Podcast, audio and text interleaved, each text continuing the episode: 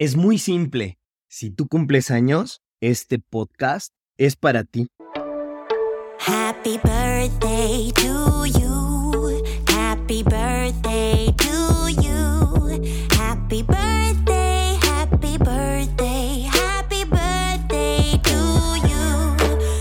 ¿Sabías que un 6 de diciembre de 1877, en los Estados Unidos, el inventor, Thomas Alba Edison. usando su nuevo fonógrafo, realiza una grabación por primera vez de voz humana? Un 6 de diciembre de 1914, en la Ciudad de México, las tropas de Pancho Villa y de Emiliano Zapata ocupan el Palacio Nacional. Un 6 de diciembre del año 2006, la NASA publica las fotos de la Mars Global Surveyor. que sugieren la presencia de agua en Marte. Pero en lo personal, no existe ningún evento más importante que el acontecido un 6 de diciembre de 1974 en el Hospital Santa María Chapalita frente al Walmart. Ese día, a las 0.30 horas, nací yo.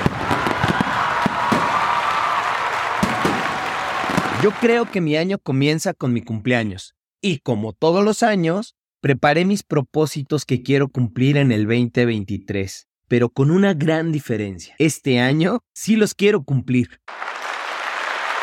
Cuenta la leyenda que al universo se le debe pedir con punto y coma lo que uno desea. Que porque si no es así, alguien en el universo encontrará la falla de tu petición y para que se te quite lo pendejo, se enfocará en esa falla, precisamente en esa falla, y eso será lo que te concederá. Sí, señor, y además lo hará por tu bien.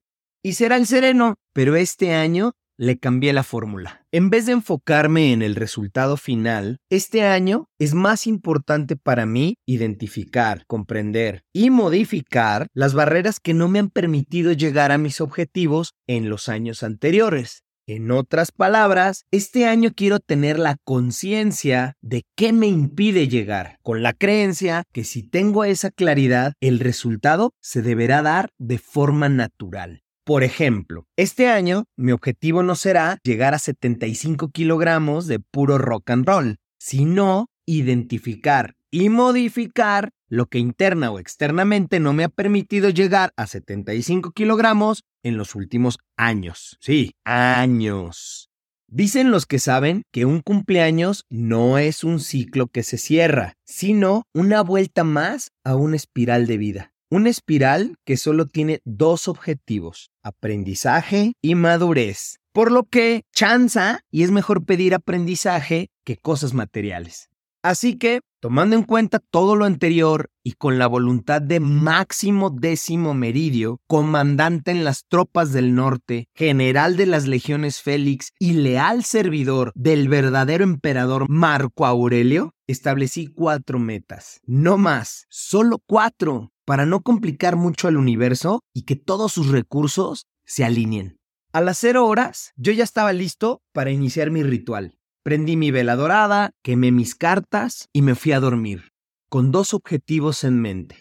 Uno, este 6 de diciembre viviría muy presente cada momento. Y número dos, me dejaría sorprender por lo que el día me ofreciera. Porque es importante decir que esta semana estoy en una comunidad de adolescentes que se hacen llamar disfuncionales. Un grupo de adolescentes que dentro de varios rituales diarios que tienen, se juntan por las noches en círculo a decir cómo están, cómo se sienten, y si tienen algo que decirle a alguien del grupo bueno o no tan bueno, se lo dicen. Y esto lo hacen entre risas, llanto y hasta frases de ya no quiero estar aquí.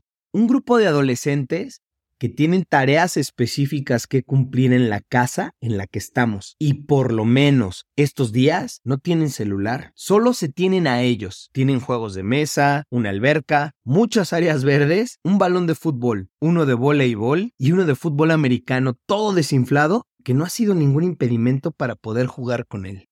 Este 6 de diciembre Comenzó con una serenata inesperada que me pegó el susto de mi vida y por supuesto que puso a prueba mis niveles de colesterol y triglicéridos.